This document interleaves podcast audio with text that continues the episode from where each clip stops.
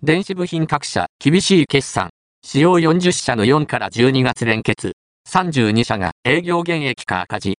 主要電子部品メーカー40社の2024年3月期第3四半期、23年4から12月連結決算は、全体の8割の32社が、営業減益、または営業赤字の厳しい結果となった。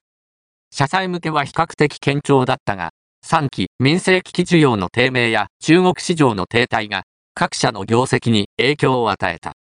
通期業績予想を下方修正した企業も多い。